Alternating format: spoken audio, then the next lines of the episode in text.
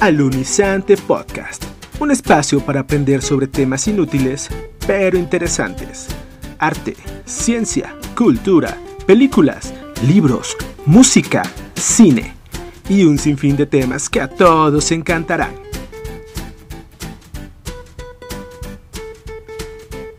Alunizante Podcast. Comenzamos.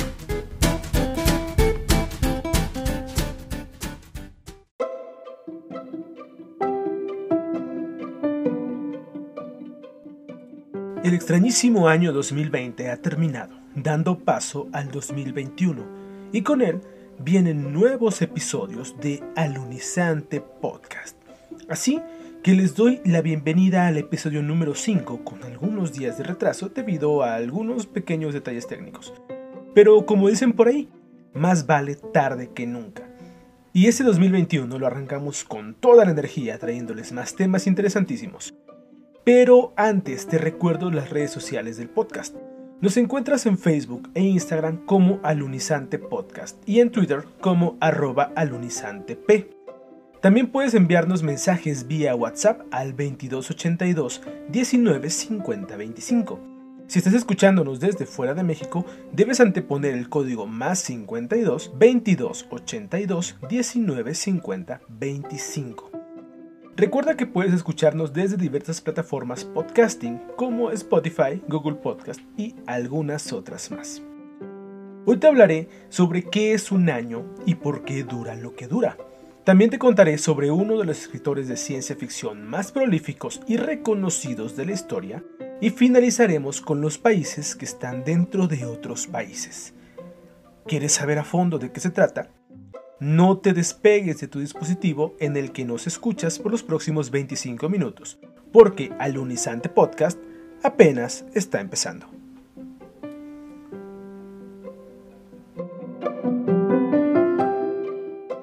Alunizante Podcast. Hace unos pocos días celebrábamos con mucho ánimo la llegada de un año nuevo, con lo que concluíamos una nueva vuelta al Sol y empezábamos otra. Porque eso es un año, ¿verdad? El tiempo que tarda el planeta en dar una vuelta completa alrededor del Sol. ¿O no? Técnicamente sí. Si nos vamos a cualquier definición nos van a decir eso. Un año es el tiempo que tarda no solo la Tierra, sino cualquier planeta alrededor de su estrella. A ese lapso se le conoce como año sideral o siderio, y en nuestro planeta tiene una duración de 365 días, 6 horas, 9 minutos y 24 segundos. Sin embargo, nuestra organización calendárica va más allá de la simple medición de los años. Utilizamos otros parámetros, como meses, semanas, días y estaciones. Y son las estaciones las que representan un problema para la medición a través del año sideral, puesto que debido a la situación de nuestro planeta con respecto al Sol y a su propia rotación, hace que los días de cambio de estación, es decir, los equinoccios y solsticios, cambien de fecha conforme avanza el tiempo provocando un desfase en el día en que deba darse dicho fenómeno. Así, en unos 10.000 años, las fechas en las que debería ocurrir el verano en realidad estará transcurriendo el invierno y tendremos climas invernales en pleno agosto. Para evitar este desfase, los científicos idearon una serie de estrategias en las que destacan el empleo del año tropical en detrimento del sideral. El año tropical equivale al lapso entre dos equinoccios de primavera y tiene una duración de 365 días, 5 horas, 48 minutos y 46 segundos, es decir, 21 minutos menos que el año sideral. Aparentemente es poco, pero significa muchísimo menos desfase. Este año, sin embargo, no está exento de fallos, ya que reduce su duración a razón de unos 0.53 segundos cada siglo. Por lo tanto, la comunidad científica ha acordado utilizar el valor que tuvo el año 1900 como convención estándar. Sin embargo, el hecho de que ni el año sideral ni el año tropical cuenten con un número entero de días los hacen totalmente incompatibles con las actividades cotidianas de la humanidad. Debido a esto, se cuenta con la existencia de un calendario civil o calendario gregoriano, como solemos conocerlo, que consta de 365 días con la inclusión de un año bisiesto que tendrá un día extra en febrero. Este año bisiesto se llevará a cabo cada cuatro años. Aún así, debido a todos los movimientos excéntricos y no exactos de nuestro planeta y de acuerdo con las convenciones sobre el tiempo que conocemos, Además de muchos otros factores, los científicos se han visto obligados a utilizar lo que se denominan segundos intercalares, que no es más que la adición de un segundo extra durante la medianoche de un día específico que servirá para hacer concordar los tiempos civiles con los astronómicos. Quizá algunos de ustedes hayan gozado de buena fortuna y observado que el 31 de diciembre de 2016, al segundo de las 23 horas con 59 minutos y 59 segundos, le siguió el segundo 23 horas 59 minutos y 60 segundos. Un fenómeno por demás extraño, ya que todos sabemos que al segundo 59 le sigue el segundo cero del siguiente minuto, y el segundo 60 no existe.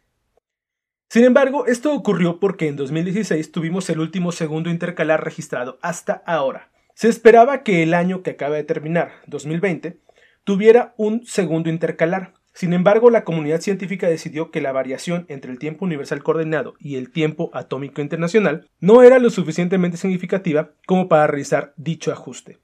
Se espera que el próximo segundo intercalar sea necesario en algún punto del año 2023, sin embargo, es imposible determinarlo con seguridad debido a las constantes variaciones de los movimientos terráqueos. Y una película que nos habla precisamente sobre recuperar segundos, aunque en esta ocasión para sobrevivir, es In Time, titulada El precio del mañana en Latinoamérica. Esta película, protagonizada por Justin Timberlake y Amanda Seyfried y dirigida por Andrew Nichol, nos cuenta la historia de un futuro en el que la moneda corriente son los segundos, el tiempo ya que todas las personas viven solo hasta los 25 años y después de ese tiempo solo vivirán el tiempo extra que puedan comprar. Esta película tuvo muchas críticas divididas por parte de los especialistas. En lo personal, me gustó mucho la temática, aunque sí creo que eligiendo un reparto diferente pudo darle mayor profundidad a la historia. Sin embargo, es una película que tienes que ver, que merece la pena ser vista, y la puedes disfrutar en Amazon Prime Video.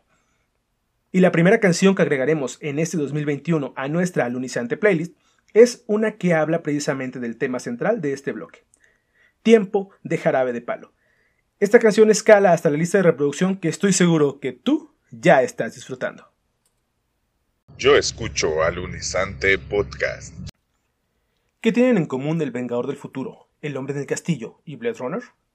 Si eres fanático de la ciencia ficción, estoy seguro de que ya sabes que las dos películas y la serie que te mencioné están basadas en obras de un mismo autor, Philip Kindred Dick. Dick fue un prolífico escritor de ciencia ficción originario de Chicago, Estados Unidos, que escribió 44 novelas y más de 100 relatos, muchos de ellos adaptados a la pantalla en formato de película o serie. En su obra, Dick dejó claro que la literatura de ciencia ficción no es solo anticipación de lo material, de lo que sucede, de si los coches volarán y conquistaremos otros planetas. No. Se trata de la corroboración de que la esencia humana va a ser igual hoy, aquí, en una dimensión alternativa o en el fin literal de los tiempos.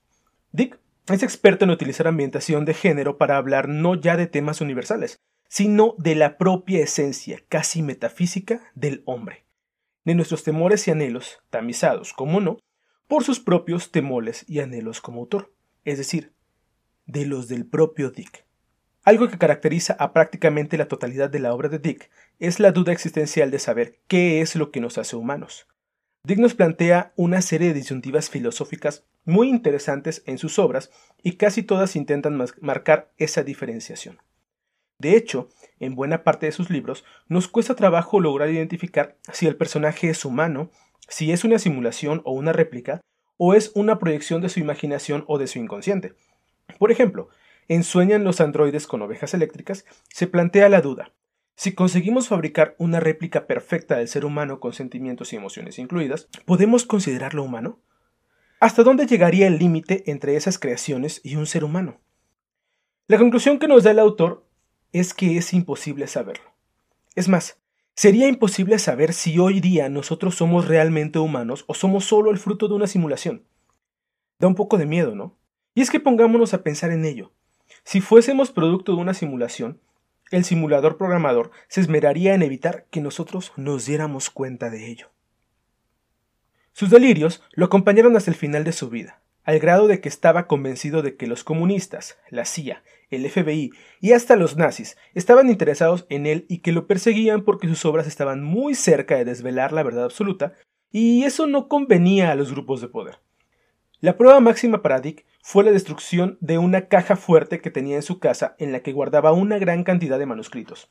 Aunque aparentemente se trató de un asalto, Dick aseguraba que el gobierno estadounidense dinamitó la caja ya que en ella estaban los folios de su nueva novela llamada La Verdad Definitiva, en la que se desenmascara una guerra falsa entre Estados Unidos y la Unión Soviética para mantener entretenida a la población civil.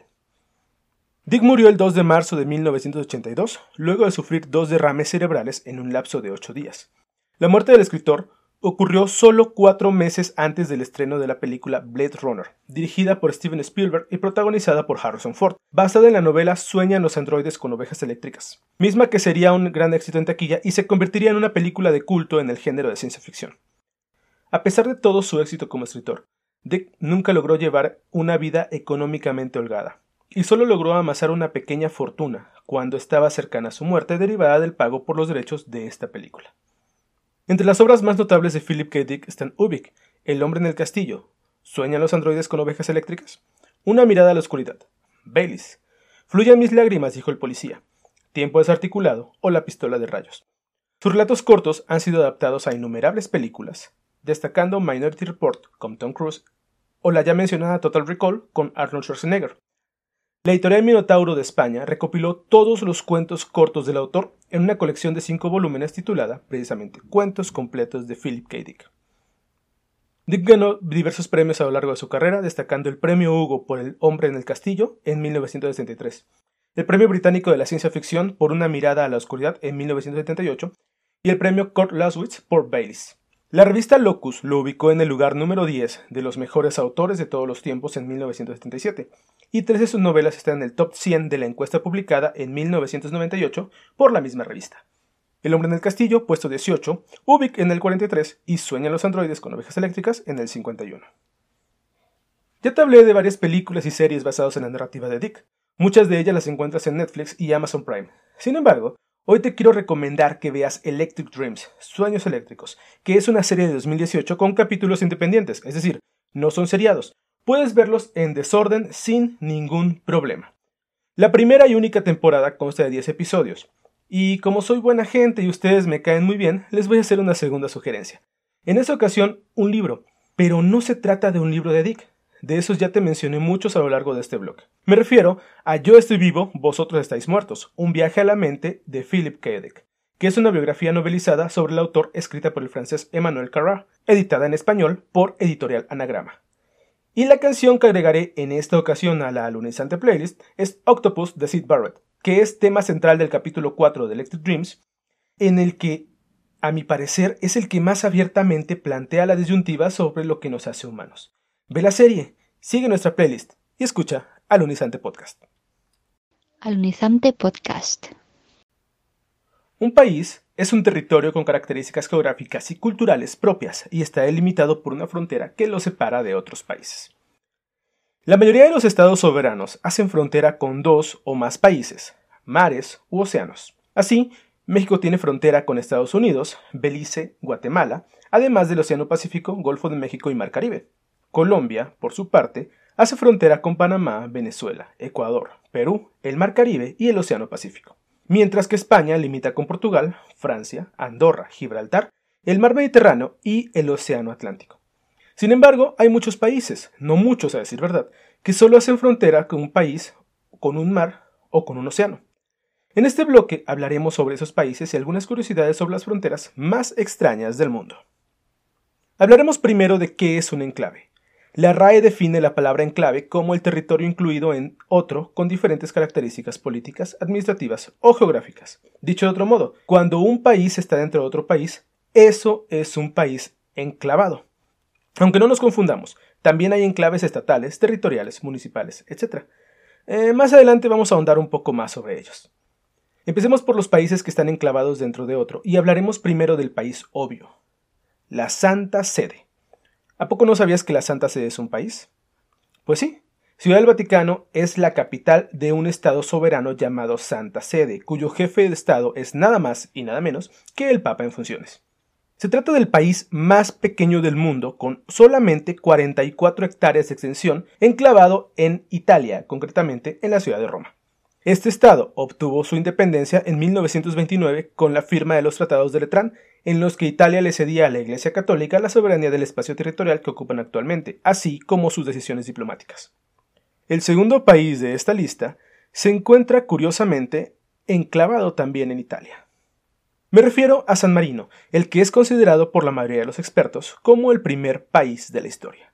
Y por cierto, si quieren que en un próximo episodio hable sobre San Marino como el primer país del mundo, Escriban los comentarios en las redes sociales del podcast y con mucho gusto trataremos en un episodio sobre la historia de San Marino. San Marino está enclavado en el noreste de Italia, entre las regiones de Emilia-Romagna y las Marcas. Por su condición de enclave, es un estado sin litoral, sin embargo, está ubicado a solo 10 kilómetros del mar Adriático. San Marino fue fundado en el año 301 de nuestra era por Marino Diácono, quien posteriormente sería canonizado por la Iglesia Católica, mientras huía de la persecución de Diocleciano por sus sermones cristianos. Marino huyó hacia la zona que hoy ocupa la capital de este país, San Marino, fundando un territorio declarado independiente que recibiría a todos los perseguidos por Roma.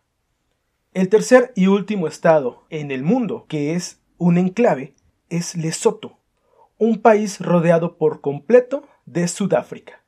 Anteriormente era conocido como Basutolandia, pero al independizarse del Reino Unido tomó su nombre de su idioma tribal, el Sesoto, Lesoto puede traducirse como el país de los que hablan Sesoto.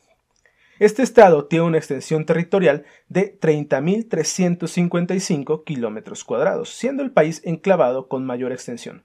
Su capital es Maseru y su tipo de gobierno es una monarquía parlamentaria.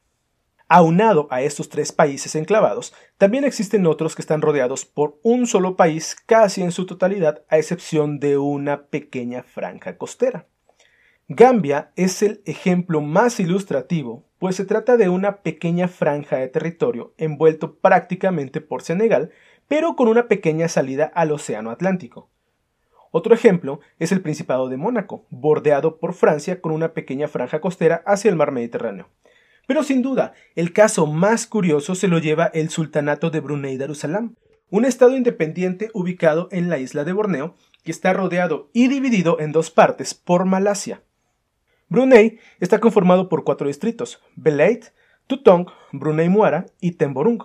Los tres primeros están unidos, mientras que Temborung está apartado del resto del país por una pequeña franja de territorio perteneciente a Malasia. Además de limitar con este país, Brunei tiene una pequeña salida al mar de China Meridional en sus dos fragmentos territoriales. Sin embargo, hablar de países dentro de otros países no se puede reducir exclusivamente a enclaves. Hay naciones en los que dentro de sus territorios cuentan con otros países soberanos.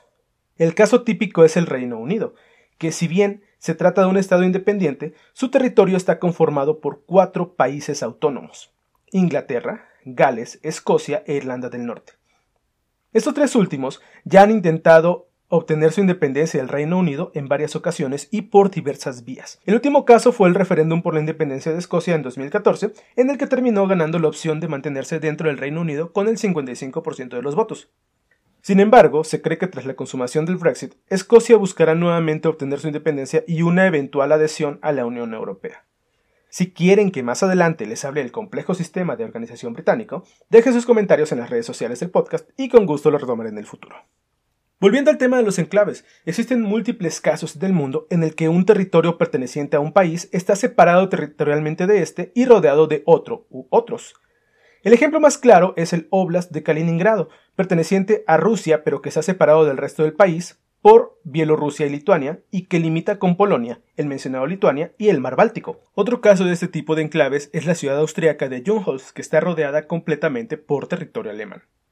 Sin embargo, si de enclaves entre países se trata, debemos revisar el complejo sistema de fronteras entre Bélgica y los Países Bajos, que no Holanda. Holanda es una región compuesta por dos provincias dentro de los Países Bajos, que es el nombre oficial del país. El por qué se le llama Holanda es una historia algo curiosa que quizá la retome en otro episodio. Si quieren que lo haga, escríbanlo en las redes sociales del podcast.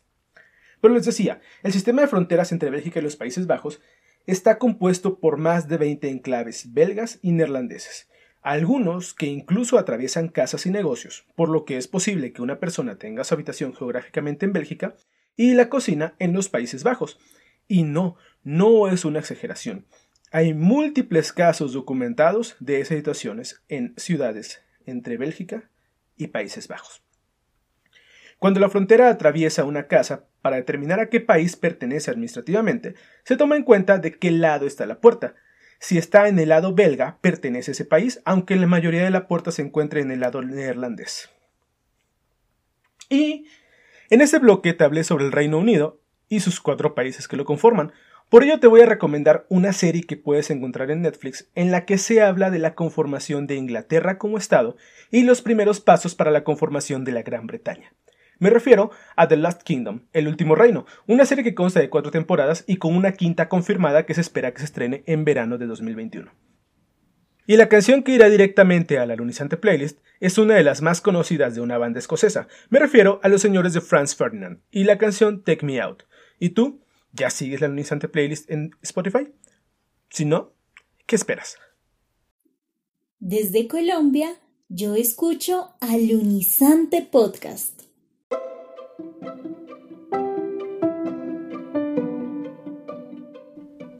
Y como todo se acaba, ya es hora de decir adiós, que por hoy Alunizante Podcast ha llegado a su fin. Yo te espero el próximo martes, porque ahora sí el episodio se subirá en martes, para escucharnos y aprender juntos más temas inútiles, pero interesantes. Yo soy Lenín Herrera y te invito a que contactes conmigo a través de nuestras redes sociales, que tú ya sabes cuáles son. Nos escuchamos muy pronto. Adiós.